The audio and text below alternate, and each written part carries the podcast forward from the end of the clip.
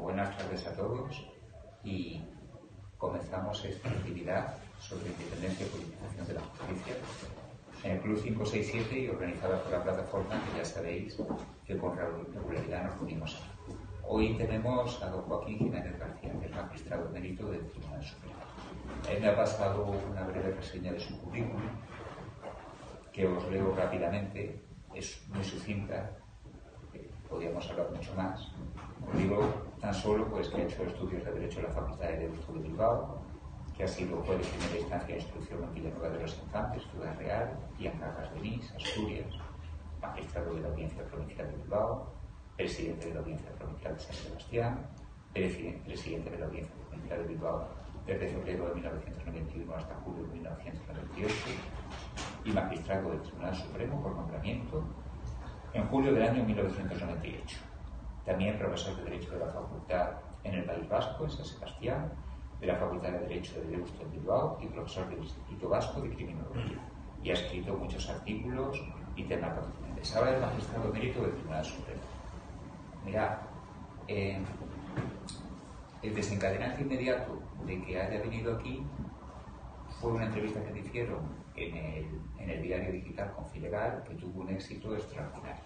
Y se atrevió a decir con una absoluta valentía lo que muchos pensamos, pero la verdad es que no tenemos las agallas de decirlo. Además, don Joaquín tiene algo que vais a apreciar inmediatamente, que domina el castellano con una maestría propia de los clásicos. Es esa persona que sabe integrar perfectamente la idea y la palabra y hace que su verbo sea muy fluido y muy agradable de escuchar. Y por último, pues que hace falta gente como él en estos momentos en los cuales estamos cuestionando las bases de nuestro Estado de Derecho cuando tenemos tantísimos retos en nuestra democracia, necesitamos voces sabias que nos guíen en el estado de confusión general. Y sin más preámbulo, don Joaquín, cuando usted quiera. Bueno, yo creo que, en fin, en primer lugar, mi agradecimiento, mi agradecimiento a la plataforma cívica por darme la oportunidad de exponer eh, pues unas ideas eh, sobre algo que realmente me, que me apasiona, que, me, que, es mi profesión, lo ha sido durante 40 años y demás. Y luego agradecerte a ti particularmente, eh, pues como secretario de la plataforma, que eh, está actuando yo, te lo decía hace un momento, pues como una levadura que hace que, en fin, que el pan suba y que el,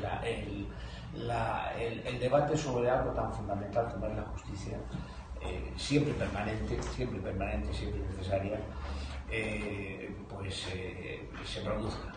Y máxime en, este momento actual en que por un lado, según, según cifras oficiales o según discursos oficiales, estamos saliendo de la, de la crisis económica, aunque realmente todavía hay un recorrido importante de gente que no está pasando mal, que está sufriendo los, problemas económicos y que están encontrando en el sistema judicial, a pesar de todas las carencias, a pesar de todos los pesares, una respuesta, una esperanza. Junto con esa, con esa primera eh, reflexión, otra. Estamos ahora escuchando un discurso yo creo que es más que inquietante eh, en términos eh, de como muy punitivos de más cárceles, más años en la prisión, más policías, más jueces, bueno, más jueces realmente hacen falta. Pero el discurso, este discurso un poco puramente reactivo, si nos paramos en esto, ¿a, qué va a llegar? Pues tenemos que hacer cárceles más grandes porque habrá más gente en la cárcel pero evidentemente la política criminal de un país eh, no puede centrarse alrededor del Código Penal. Esto es evidente y, en fin, instancias públicas parecen haberlo olvidado. Y luego, en tercer lugar, también hay un debate interno ya dentro del mundo judicial. La prueba está que estos anuncios de, huelgas eh, por temas económicos y por temas no económicos. Junto con ello, la situación más que, preocupante del Consejo General del Poder Judicial. O sea, son tres razones que cualquiera de ellas sería suficiente para justificar una reflexión de este tipo. Yo, en fin, simplemente, como digo, a grandes, a grandes, eh, unas grandes pinceladas, la referencia primera obligada es eh, a Montesquieu, poder legislativo, poder eh, ejecutivo, poder judicial. Y el juez aparece como la boca que pronuncia las palabras de la ley. ¿Esto es así ahora? De ninguna manera. ¿Eh? La verdad es que eh, hoy día el juez tiene un, tiene un protagonismo, pues por una razón muy sencilla, porque las leyes que tenemos que aplicar tienen lagunas, no son perfectas, tienen contradicciones. De alguna manera la ley, en, un, en un ejemplo, no recuerdo el autor, dice es como un libro con, distintas, eh, distintos capítulos en los que cada capítulo lo ha hecho una persona, luego hay desconexiones, hay contradicciones y demás. Mm, realmente, realmente el valor de justicia es un valor fundamental en cualquier sociedad democrática. Nuestra Constitución, en el artículo primero, dice textualmente: España se constituye como un Estado social y democrático de derecho que proponga como valores superiores la libertad, la justicia, la igualdad y el pluralismo político no hay ninguna contradicción, aunque se ha hecho notar que el preámbulo de la Constitución no habla de libertad y justicia, sino de justicia y libertad. Es decir, lo que es evidente es que eh, la justicia es un poder del Estado esencial. Es un poder del Estado como poder de pacificación. Si algo define a la sociedad democrática, es que es una sociedad en conflicto. Hay una serie de conflictos económicos, sociales, religiosos, estéticos, éticos, de todo tipo. Pues bien, precisamente la sociedad democrática, lo que la distingue de la sociedad no democrática, es que ese conflicto está reconocido. Está reconocido y se arbitran medios vía conciliación, vía los tribunales, para superar ese conflicto. Pero claro, la justicia, que tiene ese valor superior, no basta para denunciarlo. La Constitución no es un, eh, no es un catálogo de buenos principios, de programáticos, eh, aptos para colgarlos en la pared. No, la justicia, el artículo 9.2, contiene el principio de eh, efectividad. Los poderes públicos tienen que promover las condiciones para que la libertad y la igualdad del individuo y de los grupos sean efectivas, tienen que remover los obstáculos, tienen que facilitar la participación. ¿Qué duda cabe que estos verbos promover, remover y facilitar interpelan también al Poder Judicial, interpelan a los jueces. No son meras declaraciones eh, teóricas y esto supone que no basta con comprender, el juez no solamente debe comprender las injusticias, tiene que comprometerse, comprometerse con, su, con su erradicación. Y como segundo aporte normativo, artículo 53 segundo de la Constitución, el reconocimiento, el respeto y la protección de los principios reconocidos en el capítulo tercero informará la práctica judicial. No son meras declaraciones más o menos retóricas, sino que hay un deseo constituyente, un deseo de que la Constitución no es el fin de un camino, sino que es el principio de un camino, que empieza por una sociedad que progresivamente tiene que ser mucho más justa. Y el núcleo central de ese camino es la persona humana, a la, eh, que se refiere el artículo 10 de la, también de la Constitución, que aparece como el centro de la actividad eh, política y de la paz social, el ser humano, la dignidad de la persona humana. Evidentemente, en este planteamiento, la función del juez no es la de la boca que pronuncia las palabras de la ley, no es esa aplicación mecanicista no es la boca que pronuncia las palabras de la ley, no es el servidor pasivo de la justicia, eh, mm, no es el mudo testigo de la actividad creada del derecho. Evidentemente el derecho se crea en el Parlamento. Las leyes, perdón, las leyes se crean en el Parlamento. Pero el juez es el creador de la justicia en concreto, en tanto que aplica una norma abstracta a una variable que es el caso concreto. Y claro que el juez tiene que ser obediente a la ley, pero aquí yo haría dos matizaciones. Tiene que ser obediente a la ley y sobre todo a la ley de leyes que es la Constitución y a los tratados internacionales. El principio de legalidad, a mí me gusta recordarlo, incluso el de legalidad penal, el de legalidad penal no termina en el Código Penal. Se proyecta a los valores fundamentales, a la Constitución y a los tratados firmados por España. Por lo tanto, esa obediencia del juez a las leyes es una obediencia inteligente, inteligente y comprometida.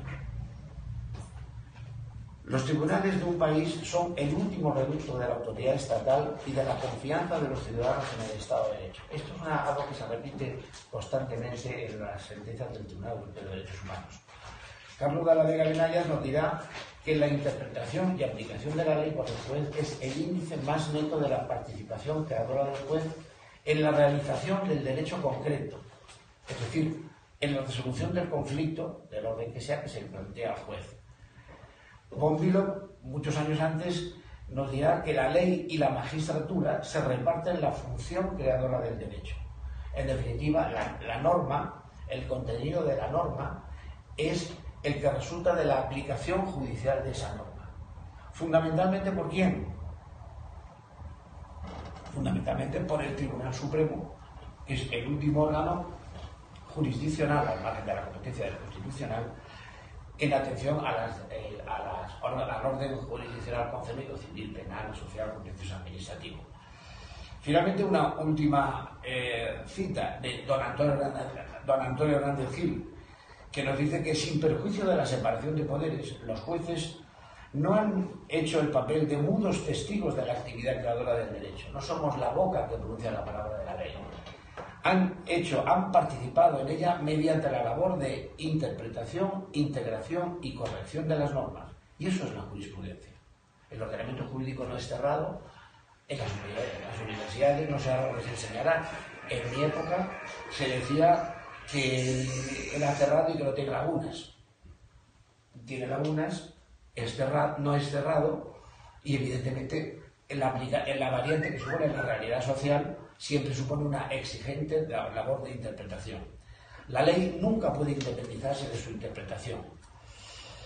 Por eso, eh, la Constitución, de alguna manera, hace una doble ruptura, una doble apertura hacia arriba y hacia abajo al, hablar de la interpretación de la ley. De un lado, hacia la sociedad y hacia el individuo, y hay que recordar que el artículo 1, párrafo 6 del Código Civil que es de los años de la dictadura, hace referencia a que la jurisprudencia complementará el orden jurídico. Se complementa lo que no es completo. Por lo tanto, aquí hay un claro reconocimiento de que no todo está escrito y que no todo está resuelto. Y la segunda apertura es al mundo de los valores. La, la Constitución como norma jurídica, como norma que tiene ese poder de efectividad que decía en el, artículo, en el párrafo segundo del artículo 9, o en el párrafo tercero del artículo 53 inspirará la práctica judicial.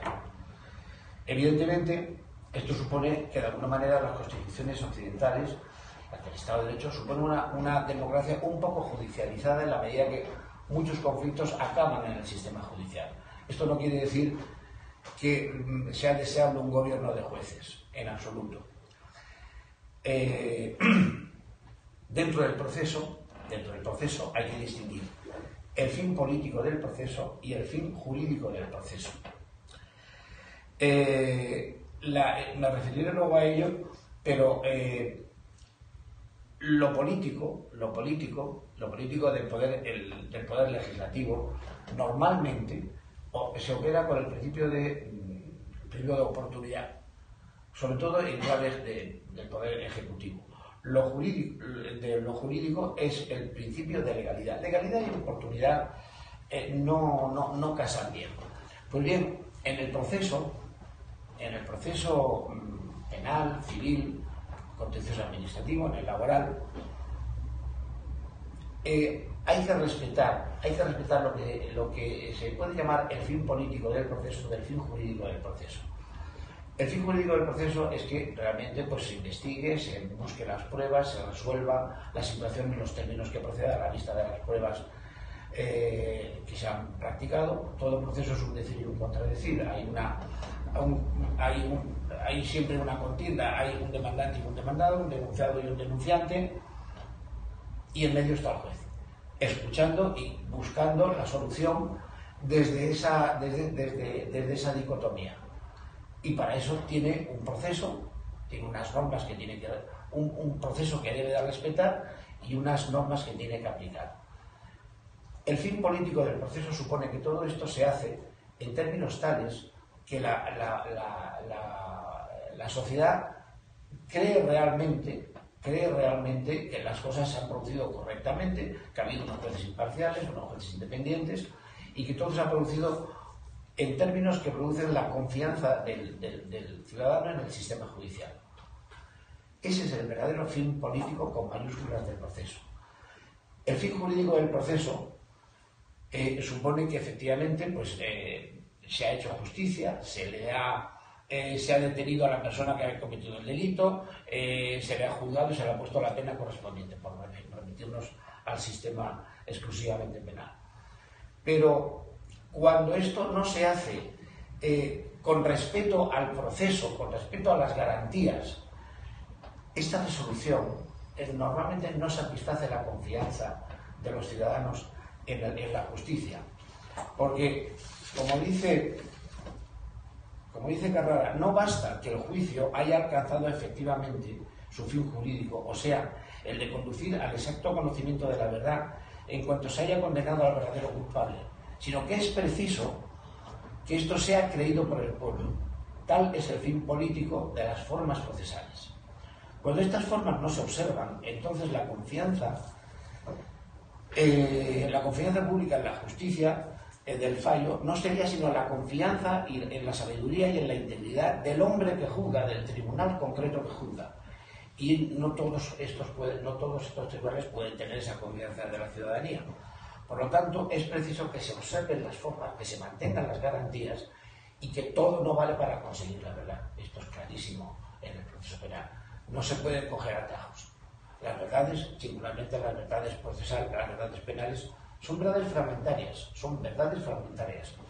Como dice Fennec, la verdad de lo ocurrido la saben los protagonistas. Y si uno es creyente, la sabrá Dios. Los demás necesitamos el proceso. Y en el proceso no se pueden tomar atajos porque lo que se obtiene con, con vulneración de garantías fundamentales no nos sirve para el proceso no nos sirve para el proceso.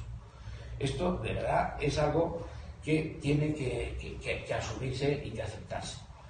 Este planteamiento del Poder Judicial de un, juez que no, actúa como sumo sacerdote, de un juez que comprende que antes que juez es ciudadano, que comprende, que se compromete con la, con la eh, actividad judicial, es un activista, a veces se ha censurado el activismo judicial.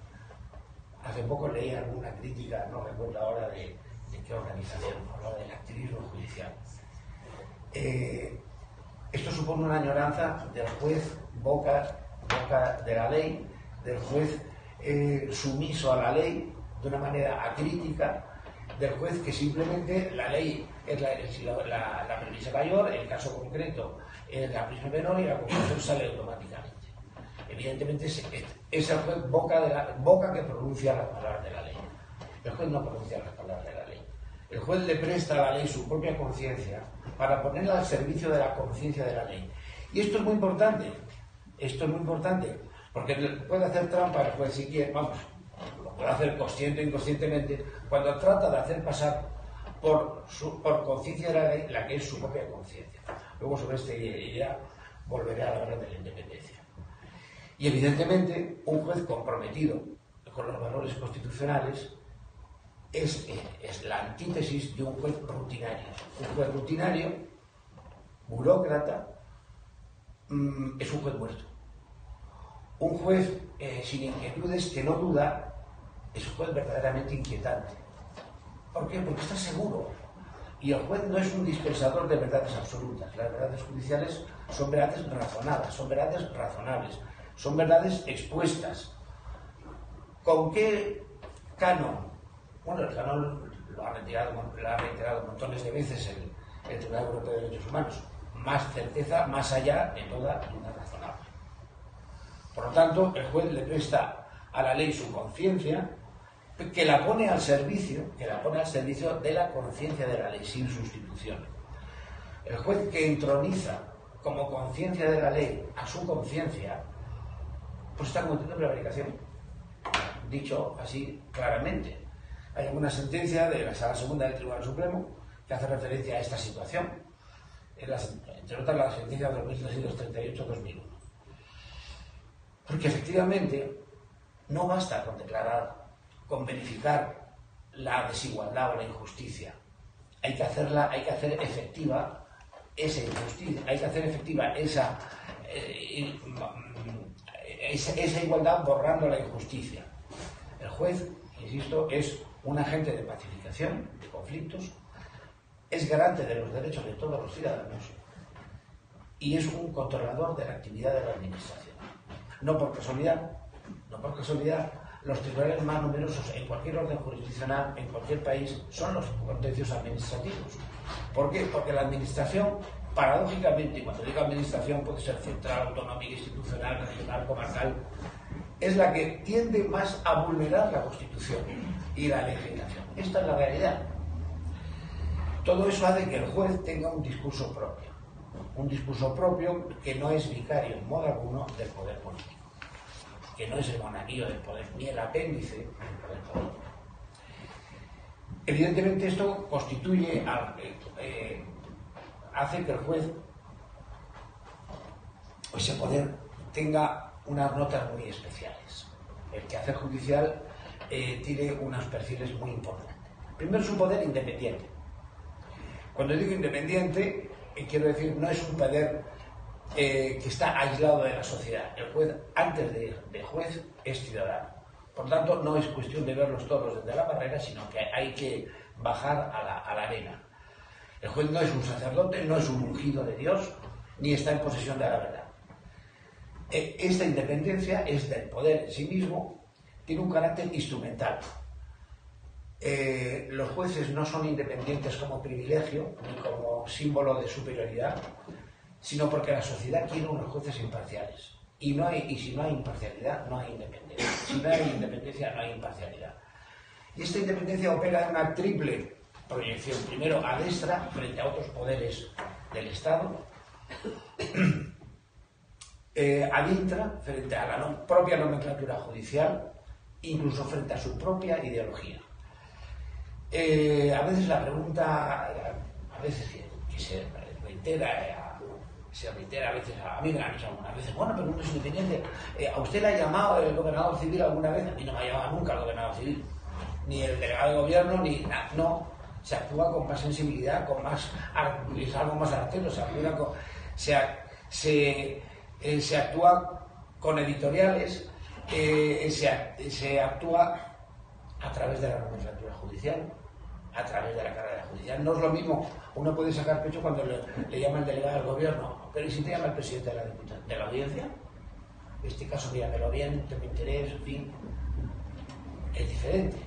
O sea, la verdadera independencia es adintra, es de la propia nomenclatura. Esa es donde se ve el blanco sobre el negro. Y de alguna manera también tiene que ser independiente eh, eh, de su propia ideología. Y hay un caso muy, claro. Yo recuerdo cuando se promulgó la ley del divorcio, algunos jueces se negaron a divorciarse porque eran católicos, apostólicos y romanos y entonces no podía. Es el caso de suplantación de la voluntad de, hacer pasar por conciencia de la ley la conciencia del juez.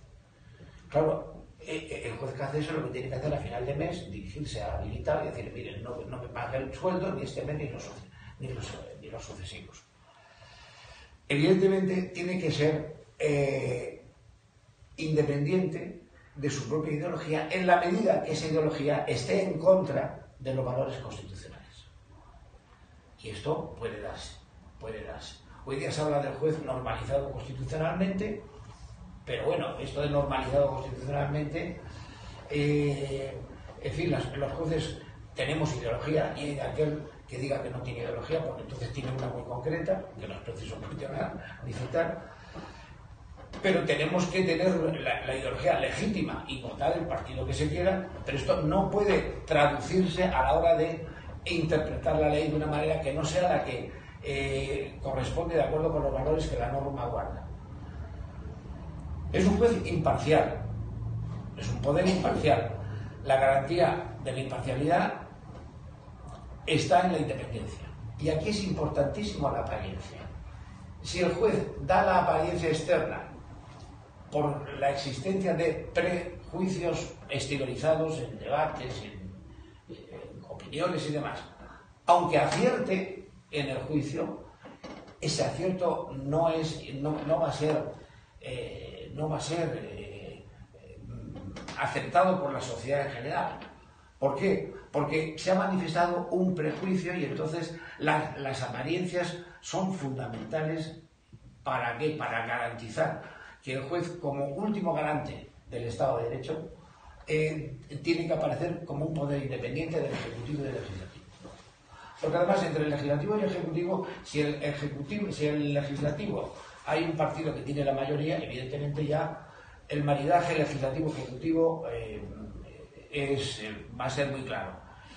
El tercer, poder, el tercer poder, poder judicial es algo distinto, es algo incómodo, es algo que los otros poderes, bueno, pues lo pueden tolerar porque eh, en la medida que haya un discurso propio que pueda inquietar a investigaciones, que pueden inquietar al poder político y o económico, y ahí es donde está el blanco sobre negro.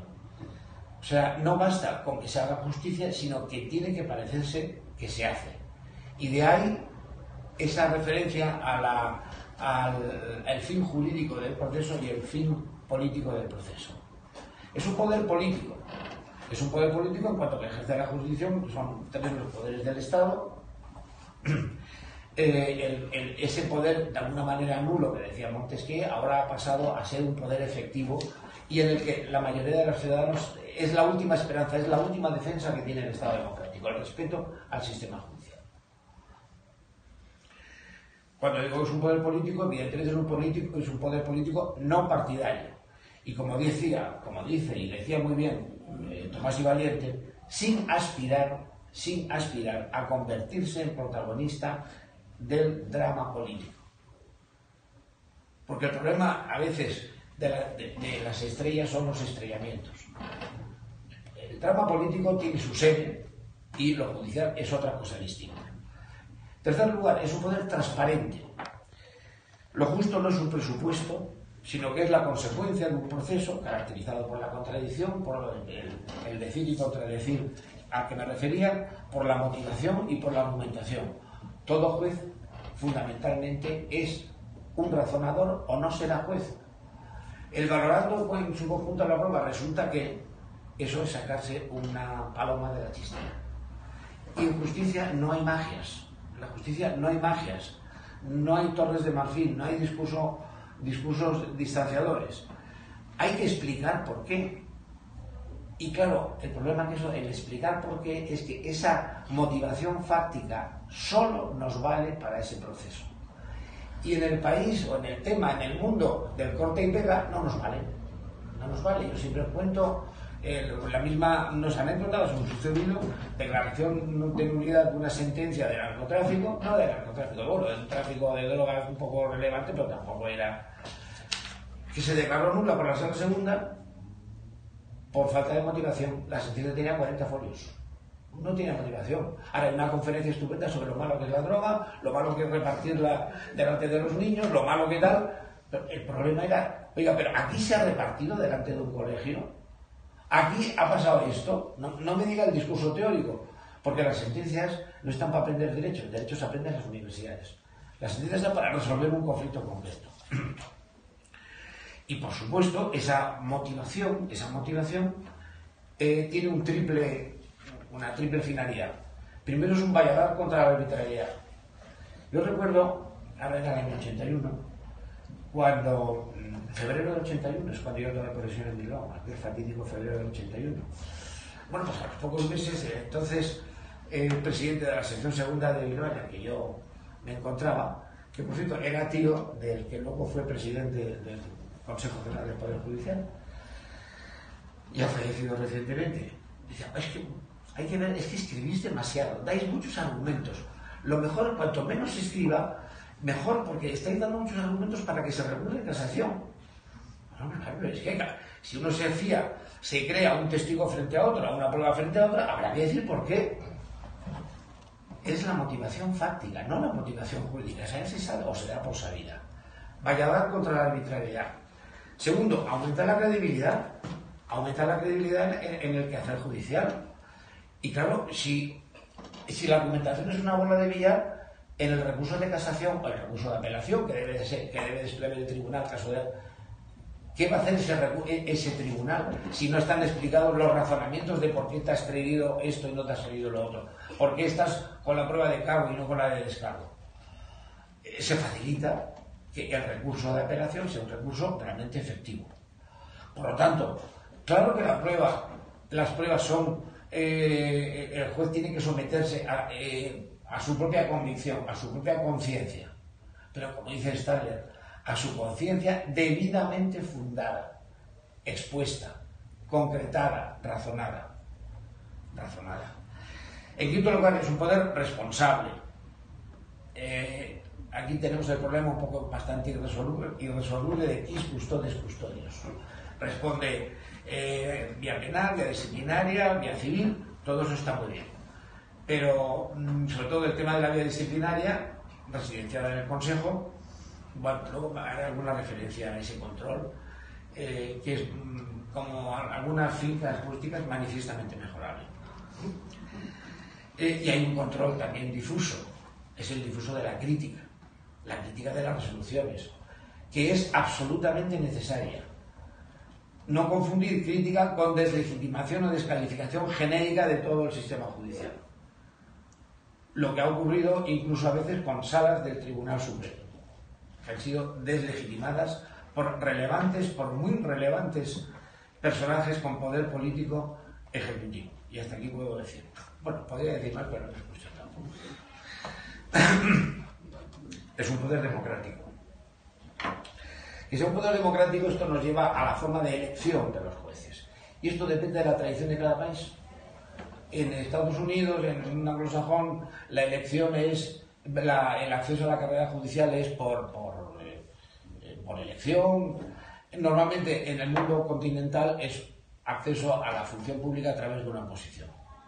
Bien, esto ah, no hay que confundir legitimación con sistema de, acceso. La verdadera legitimación del juez es la legitimación de ejercicio, día a día, día a día. Porque si uno se considera legitimado porque hace 20 años le salieron unos temas que no sabía y eso ya, en fin, aquí no me puede usted decir nada. Eso, en fin, así no vamos a ningún sitio. Legitimación eh, eh, por, el, eh, por proceso y por un proceso con la garantía, con un proceso digno de un sistema democrático. Esto, mm, vuelvo, vuelvo a la idea de que convierta al juez en un poder central central e importantísimo de todo poder, de todo el sistema democrático. Dice Lovestein, una cita ya muy conocida, uno de los fenómenos más característicos de la evolución del Estado constitucional es el ascenso del poder judicial como un verdadero poder del Estado. Pero bueno, pues este poder que tiene estas notas también tiene otras características muy singulares. Es un poder disperso. Es un poder disperso y policéntrico. Eh, cada juez es poder judicial en su competencia, dentro de su ámbito territorial, de su competencia funcional y de su competencia objetiva. Y no tiene superior jerárquico. No tiene superior jerárquico. Eh, no hay escala de mando. En el Poder Judicial no hay escala de mando. Esto hay que decirlo con claridad porque a veces se habla de eso, del órgano gobernante y del órgano gobernado, eh, y eso es una herejía en el mejor de los casos. O sea, es un poder disperso y policéntrico que está repartido dentro de cada partido judicial, dentro de, su propia competencia, y sus resoluciones no que respondan ante, la historia, no, no, son recurribles en casación, en vía jurisdiccional, pero no en vía gubernativa. Esto es clarísimo. Y esto, en esto se diferencia clarísimamente el legislativo del judicial. El diputado, un diputado o tres diputados o 42 diputados no son poder legislativo. El poder legislativo es el conjunto de los diputados o de los senadores. Pero ni uno, ni dos, ni diez son senado, ni son eh, diputados, ni son poder legislativo. El poder judicial, cada órgano, individual o colectivo, en sí mismo, es poder judicial. Y el que no es poder judicial es el que tiene el nombre. Es el Consejo de Poder Judicial, que no es poder judicial. ¿Por qué? Porque no tiene la jurisdicción no tiene, no dicta sentencias, para decirlo con claridad. En segundo lugar, es un poder intermitente y de conocimiento limitado.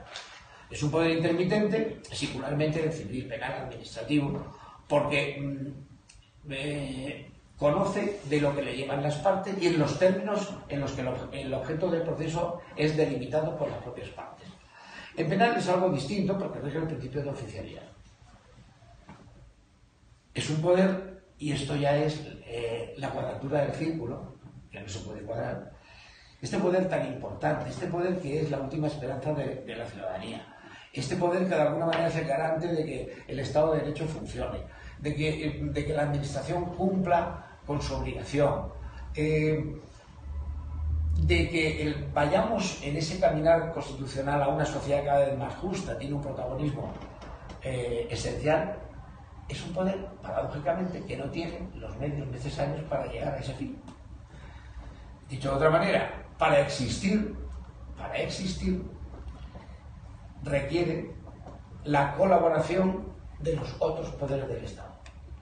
Los jueces no construimos los edificios, no pagamos a la policía, no tenemos los ordenadores. Si no tenemos, si no se nos presta esa colaboración, pues seremos un poder inútil. Un poder inútil nos va a prestar esa colaboración un poder al que le vamos a molestar, entre comillas, o le vamos a inquietar, por decirlo más propiamente. Bueno, esa es la grandeza del Estado democrático y esa es la grandeza de que, mm, eh, de que el, político, el político y la clase política demócrata realmente reconozca esa, esa existencia de ese poder judicial que le puede resultar inconveniente y le dé los medios porque una forma de atacar la independencia y la eficacia es no darle los medios. Es no tener la plantilla de jueces necesarias, es no tener las oficinas, los, medios materiales. Eh, todavía andamos, en el Supremo eh, tenemos ya gomas de última generación para unir las gomas de estas extensibles, pues son de última generación, me han dicho, porque las otras se quemaban con facilidad y estas aguantan un poquito más. No, no tenemos todavía. No, de, no, bromas aparte, quiero decir, quiero decir que esta, esta, esta, es, la, realidad. Eh, efectivamente, el artículo 37 de la Ley Orgánica del Poder Judicial dice que el Ministerio de Justicia tiene la obligación de dotar de los medios materiales y personales. El, Ministerio de Justicia y las comunidades que los tienen transferida, esto es evidente. Eh, Otto Basho dice, bueno, un poder que tiene esa panoplia tan gigantesca de, protagonismo, pero que luego no tiene los medios imprescindibles para esa finalidad, ¿es realmente un poder? Bueno, pues sí, pues realmente es un poder y este es el desafío. Este es el desafío. ¿eh? Este es el desafío. Porque evidentemente con una plantilla judicial ineficaz, con unos eh, eh, medios materiales, con unos edificios obsoletos, con un procedimiento totalmente arcaico, pues eh, no se llega, no se llega. Y a, veces ya, siendo uno no malo, sino perverso, eh, puede pensar, bueno, esta carencia, esta táctica carencia de medios, eh, ¿cuántas veces hemos hablado del pacto de la justicia? Y es como el salto de que nunca acaba de llegar.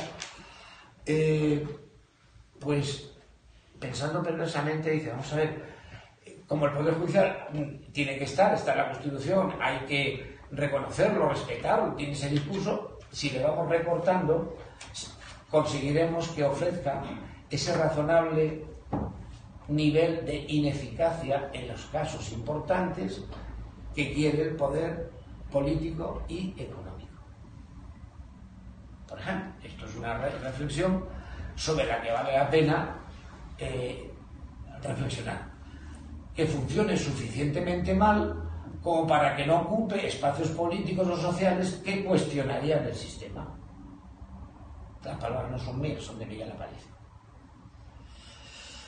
Eh, claro, cuando el usuario del juego de guardia cambia, ya no es el, proletariado, digamos, o el, el, marginal, el drogadicto, el asesino, sino que es el VIPS, las cosas cambian. Y paradójicamente, las garantías del proceso penal han ido cambiando a mejor en la medida que han ido entrando VIPs por el juzgado de guardia. Porque antes, un, simplemente un dato, antes del juez de instrucción, de oficio, de oficio podía acordar la prisión sin que nadie se la pidiera. Hasta que empezaba a venir algún banquero, estaba el, el, juez tiene mucho poder. Y es verdad, yo, me parece bien, me parece correcto. Que, que, sea el fiscal quien lo pida como garante de alguna manera de la acusación y demás. Pero hasta que no ha cambiado el usuario habitual del jugador de guardia para dar cabida a relevantes figuras de la política y de la economía nacional, eh, pues eh, las cosas eh, funcionan de otra manera. Lo que pasa es que una vez que se modifica la ley, cabe para todos, porque faltaría más. ya lo que faltaba. Y con esto yo simplemente ya hago la pluma, porque no sé el tiempo que llevo hablando. solamente ya, sobre el tema del Consejo. Unas, que es un poco lo de la politización, la parte de la politización. Eh, telegráficamente, no es titular de la jurisdicción, es poder político. Representa, pero no es titular de la jurisdicción.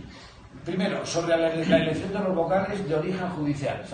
ya sabéis, pero estamos aquí un poco en petit Hay 12, 12, 12, vocales que son de origen judicial y, 12, y 8 en terminología italiana, 12 laicos el artículo 122 de la Constitución hablaba el, elegidos por y entre. Eh, hubo una reforma motivada porque ese consejo, el primer consejo, pues no era excesivamente grato al poder ejecutivo y entonces, como el papel aguanta todo, pues se dijo por jueces pero no entre jueces. Y entonces a partir de ahí, a partir de ahí el consejo ha ido en una línea absolutamente descendente, salvo algún caso, que ha llegado a consolidar lo que yo califico la ley de bronce del Consejo. La ley de bronce, del Consejo es que cada consejo hace buena anterior. Y siempre uno piensa, bueno, después de este va a ser difícil que haya otro peor. Bueno, pues hay, que esperar contra toda desesperanza, porque ahora tenemos un consejo con eh, vocales de primera, vocales de segunda, muy presidencialista, con un consejo que yo amistosamente, digo, del consejo privado, de la comisión permanente, en fin, eh, que está deslegitimado ante toda la carrera judicial. Esto es lo grave. Está deslegitimado ante toda la carrera judicial. Y claro, ¿qué es lo que ha pasado con la elección parlamentaria en sus diversas modalidades? Que ya lo advirtió el Tribunal Constitucional. La sentencia no sé si la tengo por aquí, la de 29 de julio del 86. Pues que las mayorías y minorías se reproducía, se ha reproducido miméticamente en el, en el Consejo. Eh, y entonces era, se ha hablado de un reparto, cambio, cambio de cromos. No ha sido cambio de cromos, ha sido reparto de poder. Yo en el Parlamento tengo mayoría, luego me corresponde mayoría en el Consejo. Yo soy a la segunda fuerza, pues me corresponden siete, ocho. Eh, siempre, normalmente, el, lote, por así decir, de la izquierda, entendiendo por tal eh, al Partido Socialista, ha sido algo proclive a ceder a algunos, a minorías, Izquierda Unida, a eh, los nacionalistas vascos y catalanes, más o menos. Pero no ha habido reparto de cromos, lo que ha habido es un pacto de no agresión. Eh, yo, mm, Partido Popular, no me no cuestiono tus nombramientos y yo, Partido Socialista, no cuestiono los tuyos. Se han dado situaciones tan paradójicas como salir, saltar de la mesa del Consejo al banquillo de los acusados. Ha habido casos. En fin, la verdad es que, insisto, que la ley de bronce es esta y cada consejo, cada vez con matices más claros, con matices cada vez más claros, se ha iniciado en un acto de auténtico vasallaje, que es pues que eh, el presidente del gobierno dice, el presidente del Consejo y del Tribunal Supremo va a ser fulanito. Y el vicepresidente va a ser de la oposición. Y esto se dice con una desvergüenza o un desconocimiento, no lo sé. Realmente llamativos. Y luego hay una especie de pentecostés laico, se reúnen todos los vocales, casualidad. Sale de presidente uno y de, de presidente. Sí, es un pentecostés laico, la verdad es que es una cosa, y esto ha sido cada vez más claro, porque yo recuerdo que los primeros consejos se ponían nombres, se ponían nombres, por parte de los, de los, de los vocales, porque se insinuaba, se insinuaba, hombre, se vería bien por parte del gobierno, que el presidente se vería bien, se debatía y tal. Más o menos había un cierto maquillaje, pero es que, de verdad, últimamente es una cosa que es claro, transparente. Mira, es una cosa transparente. ¿eh? Transparente, esto es verdad. Es una cosa absolutamente transparente. Es una transparencia perversa, pero Entonces, eh, yo siempre digo que, mm, digo, bueno, es que el, sistema de elección parlamentaria no se ha, no se ha, eh, no se ha estrenado, porque la verdadera elección parlamentaria de los locales judiciales y, de la de los laicos sería que los candidatos comparecieran ante el Parlamento con una, eh, no ante el Parlamento, una comisión compuesta por todos los, todos los representantes con la proporción correspondiente, que cada uno de ellos, de estos parlamentarios, tuviera un, no un currículum, sino un dossier de lo que cada uno de los candidatos ha hecho, ha dicho, las sentencias que ha puesto, las conferencias, dónde ha estado, dónde no ha estado. Y sobre eso hubiera un debate, porque no público, y fuera uno examinado. Si alguien, sobre todo los, los laicos, perdón, los, los, eh, los, judiciales, se sienten desacatados con una, una oposición para luego ser examinado, lo tiene muy fácil que no se presenten. Que no se presenten en vocal porque no obligan a nadie a presentarse vocal. Esto sería una auténtica elección parlamentaria. Que, insisto, no sea, está por estrenar. ¿eh? Son cabilderos de pasillo, oye, esto, tal, tal, tal, tal, tal. La verdad que teniendo el, teniendo el, currículum, vamos, el currículum, el proceso que tenemos de los diversos consejos, pensar que esto pueda eh, llegar a ser, yo desde luego creo que no. Por lo tanto, pues hay que volver al sistema, eh, al sistema anterior, al original de la sentencia, al original de la Constitución, lo cual plantea también otro tipo de problemas. Eh, porque, claro, están las asociaciones, hay cuatro, que entre los cuatro representan el 50% más o menos. ¿Qué pasa con el otro 50% que no tienen ninguna posibilidad de acceder al cargo de, o de presentarse? Bueno, mm, bueno, pues ahí está. Lo que pasa es que, teniendo en cuenta que el problema es el que hay y no tiene viso de que se pueda solucionar, hay que ir al sistema de la, elección por y entre los jueces y arbitrar los medios para que, sobre todo los no asociados, los no asociados, eh, puedan eh, tener y puedan ser también elegidos locales. Hubo un, juez que lo consiguió, actual presidente, de la, de la plataforma, y paradójicamente lo primero que hizo fue crear un partido, perdón, crear una asociación. Me refiero a Agustín Azpar. Eh, bien, pues este es un problema que ahí está. Eh, segundo, política de nombramientos judiciales. Aparte de los escalafonales, pues están presidentes de audiencias provinciales, Tribunal Superior de Justicia, eh, Tribunal Superior de Justicia, presidente de la Audiencia Nacional, magistrado del Tribunal Supremo. Claro, aquí el riesgo de politización es riesgo un poco de segundo grado. En la politización de primer grado es la de los vocales, pero son estos vocales los que nombran a la nomenclatura judicial si funciona también el tema de los padrinazgos, porque tener padrinos igual no es malo. Lo que es insoportable es pues, eh, sentirse apadrinado. ¿eh? Sentirse apadrinado. Hay deslealtades que hay, que potenciarlas, ¿no?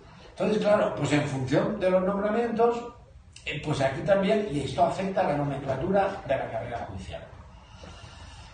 Eh, yo he dicho, y sí, ya sé que eso hizo un poco de éxito, yo cuando oigo mm, eh, cuáles son las palabras mágicas, esto, mérito y capacidad, he hecho correr. Efectivamente, porque yo no sé lo que es mérito y capacidad. No está, ningún, no, está escrito en ningún sitio. O sea, hay que desarrollar lo que es mérito y lo que es capacidad, porque si no, mérito y capacidad es la excusa para sacarse de la chistera una paloma y hacer todos los nombramientos. Y que conste una cosa, yo he sido nombrado magistrado del Tribunal Supremo por este sistema. Claro, lo digo con toda claridad, porque es la única manera de ir. No hay nadie que no haya pasado por este sistema. Pero esto no me impide que diga, vamos a ver, eh, eh, es que la transparencia en los nombramientos, han sido censurados, además con datos objetivos, desde el número de escalafones, número de sentencia, currículum, personas que ha hecho declaraciones y demás. Claro, el tema es importante porque el grupo de, estados contra la, la corrupción, el grupo greco de la Unión Europea, ha hecho una denuncia muy clara contra la situación del Consejo, contra el descrédito del Consejo, contra la politización del Consejo. Y la carrera judicial en general mm, está divorciada del Consejo. Esto yo pienso que esto es así. Por lo tanto, hay que, mm, coger el toro por los cuernos y, resolver este sistema con absoluta, eh, con absoluta claridad. Tercera cuestión, de la dicotomía órgano gobernante y órgano gobernado. Eh, la jurisdicción no, requiere ningún gobierno. La jurisdicción no es gobernada, es recurrida en casación. O sea, que el Consejo sea el órgano de gobierno del Poder Judicial no quiere decir que gobierne a la jurisdicción ni que intente gobernar. Y lo ha intentado de alguna manera, a veces, ¿eh? Recientemente ha habido una sentencia de la Sala Tercera, y a lo me refiero, en la que en la Sala Tercera del Tribunal Supremo, ante la pretensión del Servicio de Inspección, que depende del Consejo, de que determinados órganos judiciales incrementaran los señalamientos por mor de la estadística judicial, dijo que, esto no se puede hacer. Sobre todo cuando se decía a órganos que estaban por encima del baremo razonable, las sentencias no son churros. No son churros, no son estadística. Esto es así de claro. Eh, hay que huir de, la estadística judicial, porque esto además está potenciando una figura de juez más que inquietante, que es el juez funcionario. El juez funcionario, que poco menos que pide también las horas extras, y yo a las, a las dos pliego y hasta mañana al día a las ocho. Es más que preocupante ese juez funcionario porque ha abdicado, ha abdicado ni más ni menos de su condición de poder del Estado. Con gran alborozo del Ejecutivo, claro. O sea que Esta dicotomía de órgano gobernante y órgano gobernado es, desde luego, eh, hay que eliminarla. No se puede tolerar ni siquiera por broma. Luego está el juez trampolín. El consejo trampolín de boca a boca y tiene porque me toca, me voy a la política o me ficha, me fichan. Eh, yo no sé el número de durmientes que hay en la carrera judicial, pero hay aquellos eh, aquellos jueces, y los sé de todos los colores, ¿eh? de todos los colores, que están en la política, que permanecen, y ha habido una modificación reciente, relativamente reciente, de la carrera judicial, con gran silencio de las, de las, de las, asociaciones, con gran silencio, más inquietante, en la que no estaban estancados, iban ascendiendo en el escalafón. Por, por, por lo tanto, cuando quedan amortizados por el partido político que los han fichado y que no quiere que sea una carga, una carga económica, porque están activados políticamente, pues entonces que vuelvan a carga judicial. Pues esto es una situación también más que lacerante, ¿eh? más que preocupante. ¿eh? Y luego a estos jueces cariñosamente les llamo los durmientes. ¿no? Y tengo una idea muy clara. Por supuesto que es legítimo, que es legítimo que un juez se vaya a la política. Pero por el bien de los que nos permanecemos o permanecen en la jurisdicción, yo creo que debería de ser un viaje sin retorno, sin retorno, porque a nadie lo obligan a ir a la política. Porque si ponemos que si cinco años, luego los cinco años pasarán a tres, luego a dos, luego, bueno, si ha estado en Albacete, bueno, pues no puede estar en Albacete, pero sí puede estar en Murcia. En fin, esto deberá y esto es una censura a todas las asociaciones, incluso a la que, bueno, a la que le he pertenecido también, esto es obvio, porque fue muy llamativo el silencio de aquella reforma, muy llamativo. Y luego, y con esto ya termino, pues el tema de la responsabilidad disciplinaria es una cuestión, el discustodios, custodios que decía antes. Eh, en ocasiones, bueno, se ha creado esa figura del. Eh, ¿Cómo se llama? El promotor. Promotor promotor versus inquisidor.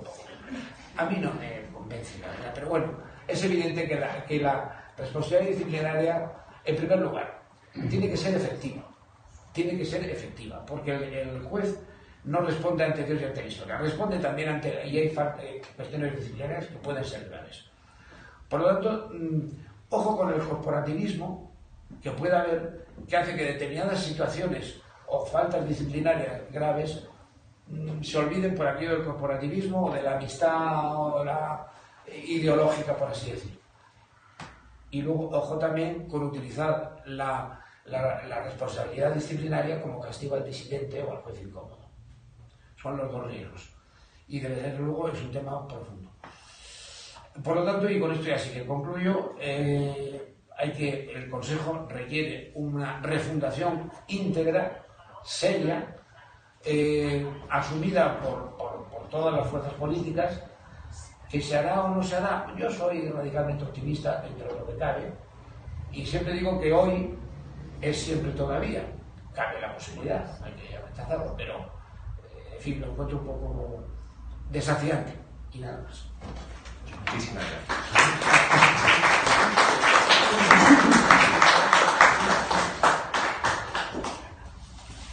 Bueno, pues como ha podido comprobar el público, no exageraba en absoluto.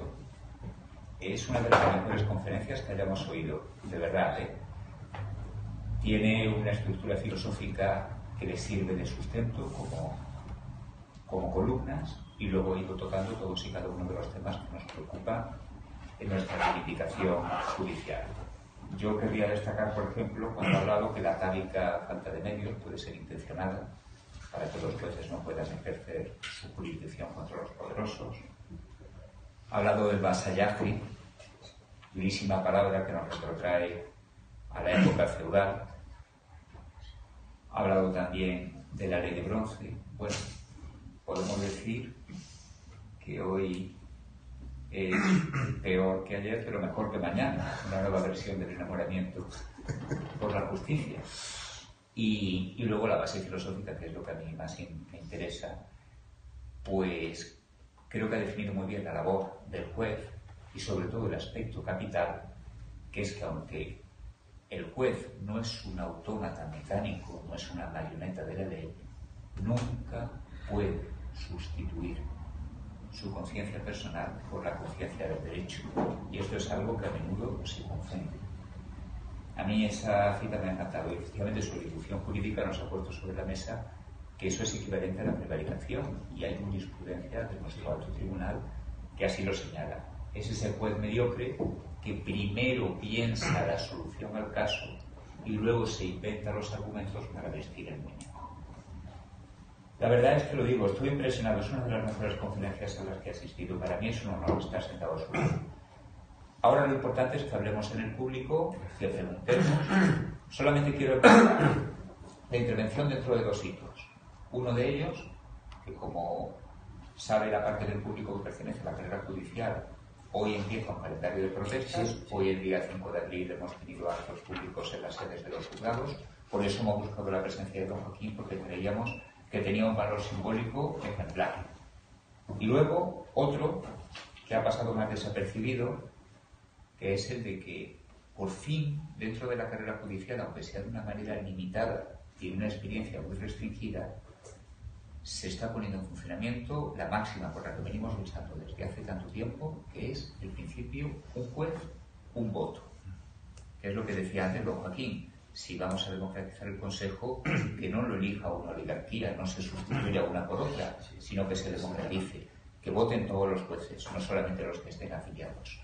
Y bueno, se va a elegir un comité de ética judicial, que me gustaría saber la opinión de don Joaquín al respecto, es una figura muy discutible, es una figura que tiene muchos matices, pero bueno, lo importante es que los miembros de ese comité se van a elegir por toda la carrera. Y la campaña electoral comienza, si no me falla la memoria, el día 13 de abril. Entre estos dos hitos se inserta la sabiduría de nuestro ponente, que yo creo que nos ha iluminado a todos, desde luego, como hacía tiempo que no lo veía. Y antes de dar la palabra al público, pues bueno, él ha mencionado a nuestro presidente, el presidente de la plataforma, a don Agustín Azcarre, que le transmite saludos a don Joaquín porque se conocen desde hace mucho tiempo y también que expresa sus disculpas por no haber asistido porque él que tenía, tenía previsto venir. Pero bueno, como está en otra ciudad, se le han complicado las cosas. Con esto ya no hablo más y le doy la palabra al público. Por favor, aprovechemos que lo tenemos ahora, que no se nos escape. Arranquemos de las palabras que, como veis, son verdaderamente de oro. ¿Alguna pregunta? A ver. Un par de comentarios. Con respecto al, ejercicio de la acción disciplinaria, creo que el caso de los jueces se da al igual que el resto de los funcionarios. Porque me parece que la acción de separación de servicio que se tiene que publicar en el Boletín Oficial del Estado, pues no sé si arroja dos o tres separaciones de servicio al año, que en un colectivo de uno o dos millones, pues verdaderamente es una cosa irrisoria, es, irrelevante. Creo que eso es el régimen común de los funcionarios y podría revisarse no solamente por los jueces, sino por todo el sistema general. Y en cuanto al Consejo, que es un tema más en el fondo del tema que nos ocupa, yo creo que con la génesis de la transición y de la propia Constitución hubo, hubo que dar una serie de peajes, ¿no? Sí, sí. Entonces al ejército pues se le hizo una ley de reserva activa con unas condiciones de retiro extraordinarias, a los políticos se les ofreció el festín del Estado autonómico y a los jueces pues se le dio el artefacto del Consejo General del Poder Judicial. Y yo creo que sencillamente no es necesario. Y de hecho en otros países no existe semejante figura. Eh, sí, bueno, sí, no. Hombre, yo del Consejo eh, soy, soy partidario del Consejo, porque la alternativa residencial, todo eso en el Ministerio de Justicia. El Consejo tiene tres facultades fundamentales, ¿no? El tema de la formación, el tema de los nombramientos y el tema de la responsabilidad disciplinaria. Los tres estaban antes en el Ministerio de Justicia. Evidentemente, por malo que sea el Consejo, es preferible eso a que se mantenga el, sistema anterior. Eh, en aquellos países que no formalmente, el sistema nuestro está más o menos, es un híbrido entre el italiano, el francés, el portugués también lo tiene, en Alemania existe, en algunos países sudamericanos, creo recordar que en Colombia, en Perú también, como tal, eh, no, en, Perú también existe. Donde no existe es una sala del Tribunal Supremo, una sala del Tribunal Supremo, la que hace las funciones más o menos del, Consejo. Pero mm, evidentemente alguien tiene que gestionar el tema de los nombramientos, el tema de la responsabilidad disciplinaria y el tema de la formación. Y esto no puede estar en manos del, Ejecutivo, de ninguna manera. Entonces, lo que pasa es que entre el Consejo inicial, que era un Consejo pequeño y demás, al Consejo de ahora, pues se ha hecho verdad aquello de que, que se cree el órgano y el órgano creará la función. Quizás sea un poco excesivo, pero es una... Hay, mm, hacen falta jueces, es verdad. Pero ¿cuántos eh, jueces hay en el Consejo que no están eh, ejerciendo la jurisdicción? Hay unos cuantos. En la escuela judicial pues puede ocurrir lo mismo. Entonces, quizá en la escuela judicial eh, sea más justificable porque, pero, en fin, ha habido jueces eh, que, organizaban viajes, había unas jornadas en tal sitio, que si el hotel, que si el... Claro, la verdad es que era una cosa, y pues no sé, finto. Eh, en fin, por responder, creo que debe mantenerse el consejo, otro consejo distinto, esto es evidente, otro consejo distinto. Y en cuanto a las competencias, en la medida, en la medida que sea un consejo mm, donde eh, eh, la autonomía se incremente, pues no hay por qué restarle competencias, siempre que sean eh, las que ahora tiene y algunas de las que fue desposeído. Ahora, el tema más radical que, que tenga presupuesto propio, yo estoy ahí, creo que podríamos llevar, si el Consejo tuviera presupuesto propio, creo que España podría ir nuevamente a la, crisis, no sé, vamos, no me parece porque hay algunos, en algunos países existe, creo que en Costa Rica, pero creo que es en Costa Rica, claro. De luego en Europa, en el mundo europeo, no, es el ministerio. Lo que hay que hacer es blindar de alguna manera el presupuesto. El presupuesto de, justicia, este último presupuesto, son 1.700 millones de pesetas, 1.700 millones, un 3,2. Es cierto que a ese presupuesto hay que añadir el de las comunidades autónomas, que lo elevan. Pero simplemente una comparativa de una visita a los juzgados que yo los he visto, ¿eh? Los jugadores, por ejemplo, de, de, Navalcarnero, de Collado de, y, de algunas capitales de provincia. Y una visita a las delegaciones de Hacienda son el cero y el infinito. El cero y el infinito. Entonces, de alguna manera, una cosa es que, como dice el artículo este de la ley orgánica, el 39 creo que es, que el Ministerio de Justicia o las comunidades autónomas en su caso, y otra cosa, que la cantidad, que el Consejo no tenga que mendigar al Ejecutivo, oye, que hacen falta 200 jueces, no, 200 no, 72. ¿Qué es esto? Tenemos la, ratio de jueces por, en Europa, países de nuestro entorno, está entre 18 20 por 100.000. Aquí estamos en 10 12. 10 por 12. O sea que la verdad es que, claro, y esto sí que limita, claro que limita. ¿eh? Y luego los sistemas informáticos, el, famoso informe digital, eh, pues no funciona, lo ha dicho la Fiscalía, que, que no funciona nada. La eliminación del papel, pues, pues, no sé lo que están haciendo, pero... O sea, hay que, de alguna manera, eh, el presupuesto, que al final quien lo aprueba son el Parlamento, pues que, mm, las, las, peticiones que haga el Consejo sean las que vayan, no, no con los previos recortes que ha hecho el Ministerio de Justicia. Porque mm, quiero recordar que el presupuesto de Agricultura de este presupuesto tiene, es semejante al de Justicia. Es cierto una cosa, justicia, el de justicia no están instituciones penitenciarias, está la policía. ¿eh? Y luego también hay, que descontar Cataluña, País Vasco, Valencia eh, y Madrid. Sé ah, y Andalucía también, por lo que son en medios de edificios y demás. Pero, en fin, eh, la comparativa con otras funciones, en concreto la de Hacienda, patentiza que las instalaciones judiciales siguen siendo un poco, si no la oficina sigue en el 19, pues la de principios del 20. ¿eh?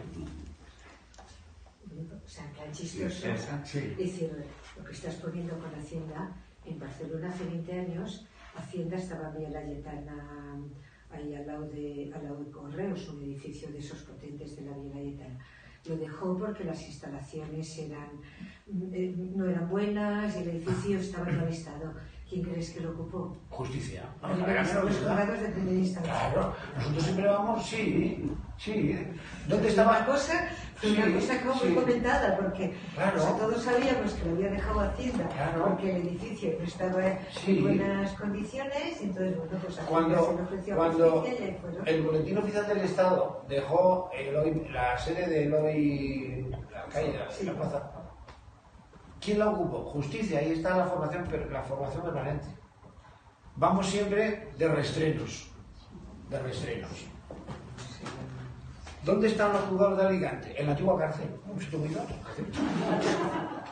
La antigua cárcel. Que está eh, en la diáspora. A la entrada de Alicante, la carretera no sé si conoce Alicante. En Menalú, efectivamente. Un edificio que, por el amor de Dios, si, si hubiera, ha costado más rehabilitarlo que tirarlo y hacer una cosa decente. Decente. ¿eh? Ah, claro, luego queremos hacer, mm, cuando la Ciudad de la Justicia de Madrid, que se ha gastado lo que no está escrito, ¿y dónde está? Pues mira, en, en, medio de la nada hay una seta atómica de cristal que se ve camino de la T4, que aquello iba a ser, creo que era la forensía, algo así, ¿no?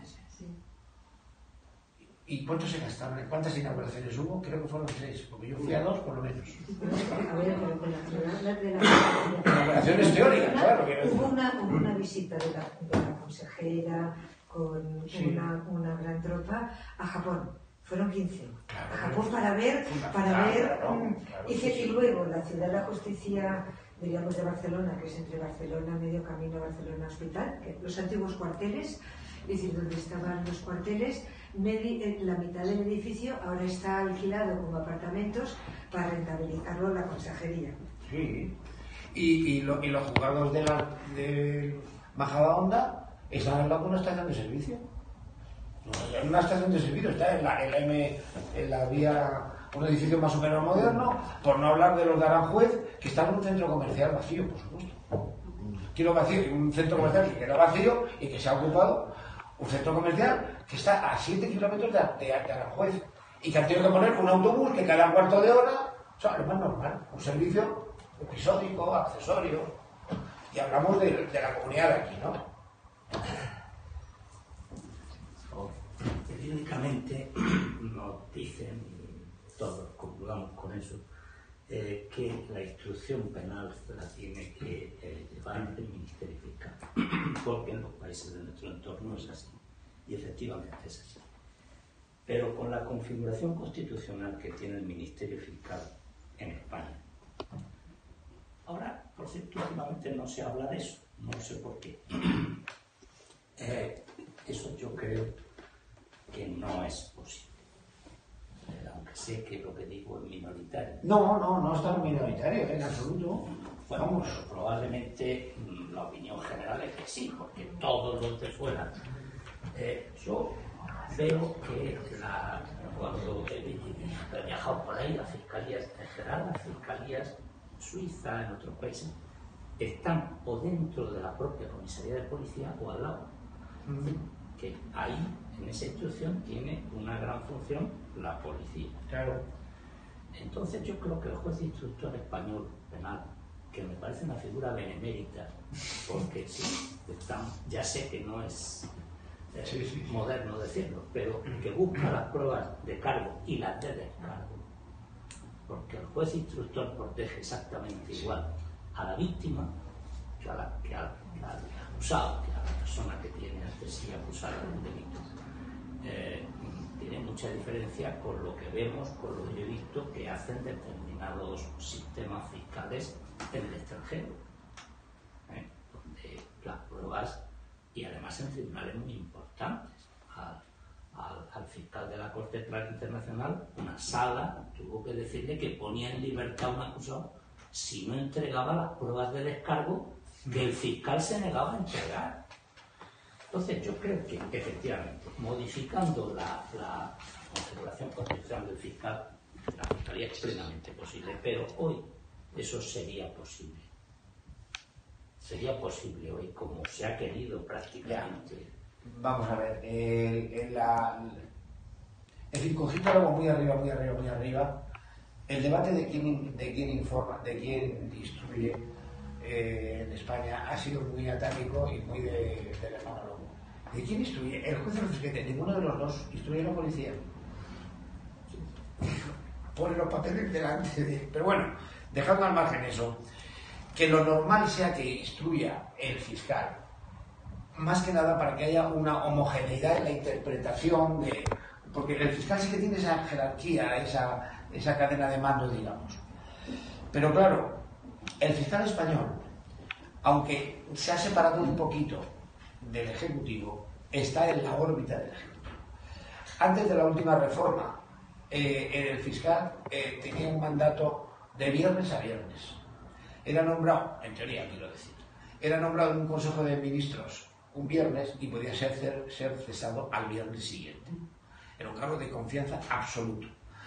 La última reforma que la hizo el anterior fiscal general del Estado y magistrado hasta la segunda y que todos conocemos y demás, Candido Conde, estableció un plazo de cuatro años no, no, no renovable, no reelegible, eh, y una, una serie de, eh, de, ceses tasados, enfermedad, delito, en fin, los, los casos más claros. Pero un talón de Aquiles. Cuando cambia el gobierno, el fiscal general del Estado Dice, hombre, pero si precisamente cuando no quiere cambiar el fiscal general del Estado, cuando cambia el gobierno. Entonces, eh, se ha quedado un poco a medias. Claro, a veces las escaleras se pueden subir corriendo en, todo el tramo, se puede hacer a, poco a poco. Pero lo cierto es que para que la investigación eh, pase del juez al fiscal, se requeriría, se requeriría que el fiscal general del Estado estuviera situado claramente separado del Ejecutivo, que son las peticiones que está haciendo los fiscales ahora en estas tablas reivindicativas, absolutamente, que no, me, he referido a ellas, pero estoy de acuerdo. ¿Qué es lo que piden? Más independencia del Ejecutivo y autonomía financiera. Y autonomía financiera. Entonces, eh, la figura tradicional del fiscal en España ha sido un fiscal burócrata, un fiscal del despacho investigaba la policía, eh, luego instruía el juez, que hacía un poco de todo, pasaba al fiscal que ponía el visto. ¿O acaso ponía que se tase bocadillo de mortadela? No es broma, o que se folien los, o que se folien, que se folien. Entonces, esa ha sido la rutina, ha sido un fiscal burócrata. Eh, está cambiando, es cierto que está cambiando, pero de ahí a que se ponga al frente de la policía judicial, hay trecho por recorrer. Hay trecho por recorrer. Porque mm, no, no está habituado a esto, no está habituado. Y claro, si cada juez eh, las normas procesales las, interpreta de alguna manera un poco, pues claro, hay una variedad que de alguna manera en la fiscalía se homogeneiza porque se da una circular, pero claro, para una alcoholemia no hace falta mucho debate de imparcialidad, independencia, para una alcoholemia no hace falta nada de esto. Para un tema de corrupción, para una falsificación documental, para un tema de blanqueo, eh, para un tema de. En fin, para esos temas sí que hace falta, sí que hace falta que efectivamente el que investiga esté blindado y que no. Eh, claro, no es que el Ministerio Fiscal mm, eh, no va a recibir órdenes del Ministerio. Vamos a ver, ¿a quién se le ocurre que el Ministerio, el juez, delante del notario, va a llamar al juez para que le, de que le dice, oye, me tienes que hacer esto, esto y esto? Hay una se llama el teléfono. Las cosas es un poco lo de la independencia de que te han llamado, te han dejado de... No, no, estas cosas... Pero claro, cuando está situado el fiscal general del Estado dentro de la órbita del Ejecutivo, los propios fiscales más comprometidos con la labor del fiscal son los primeros que dicen, fuera, más distancia, más distancia. Y lo dijo el actual fiscal general del Estado que procede de la carrera judicial, miembro de la sala segunda y compañero mío, eh, más, distancia del Ejecutivo.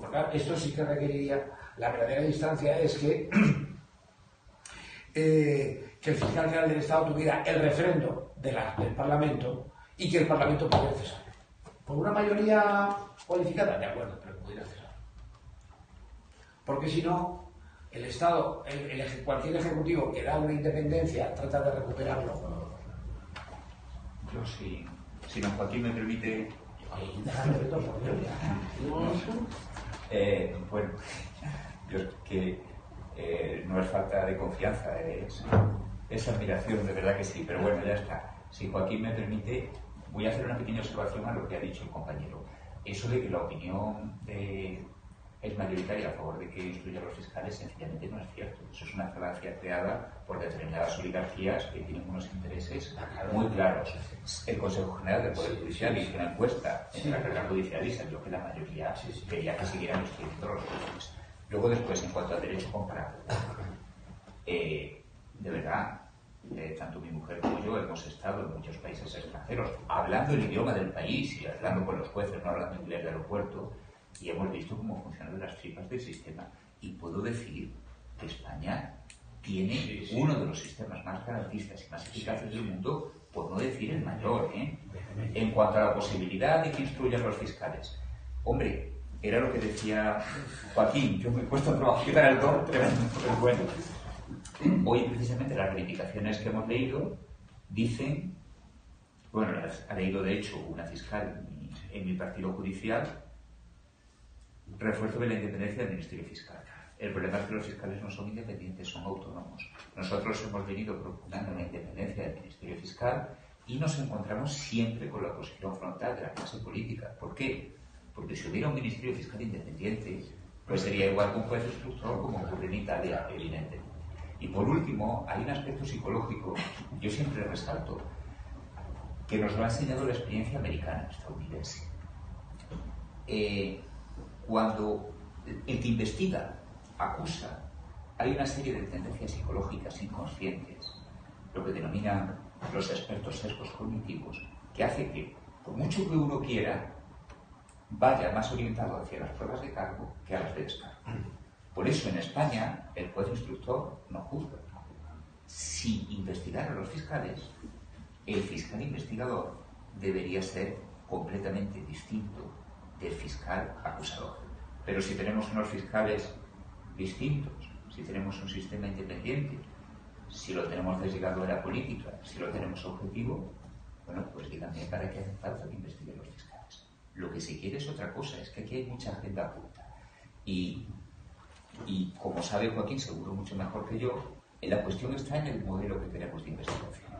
Si queremos una investigación objetiva, basada en el principio, en el principio de legalidad, y que, como dijo al principio, que busca una verdad fragmentaria, porque no se quiere la verdad a toda costa, sino dentro del respeto a las garantías, evidentemente el sistema que tenemos es el más escéptico y el más objetivo, es el mejor.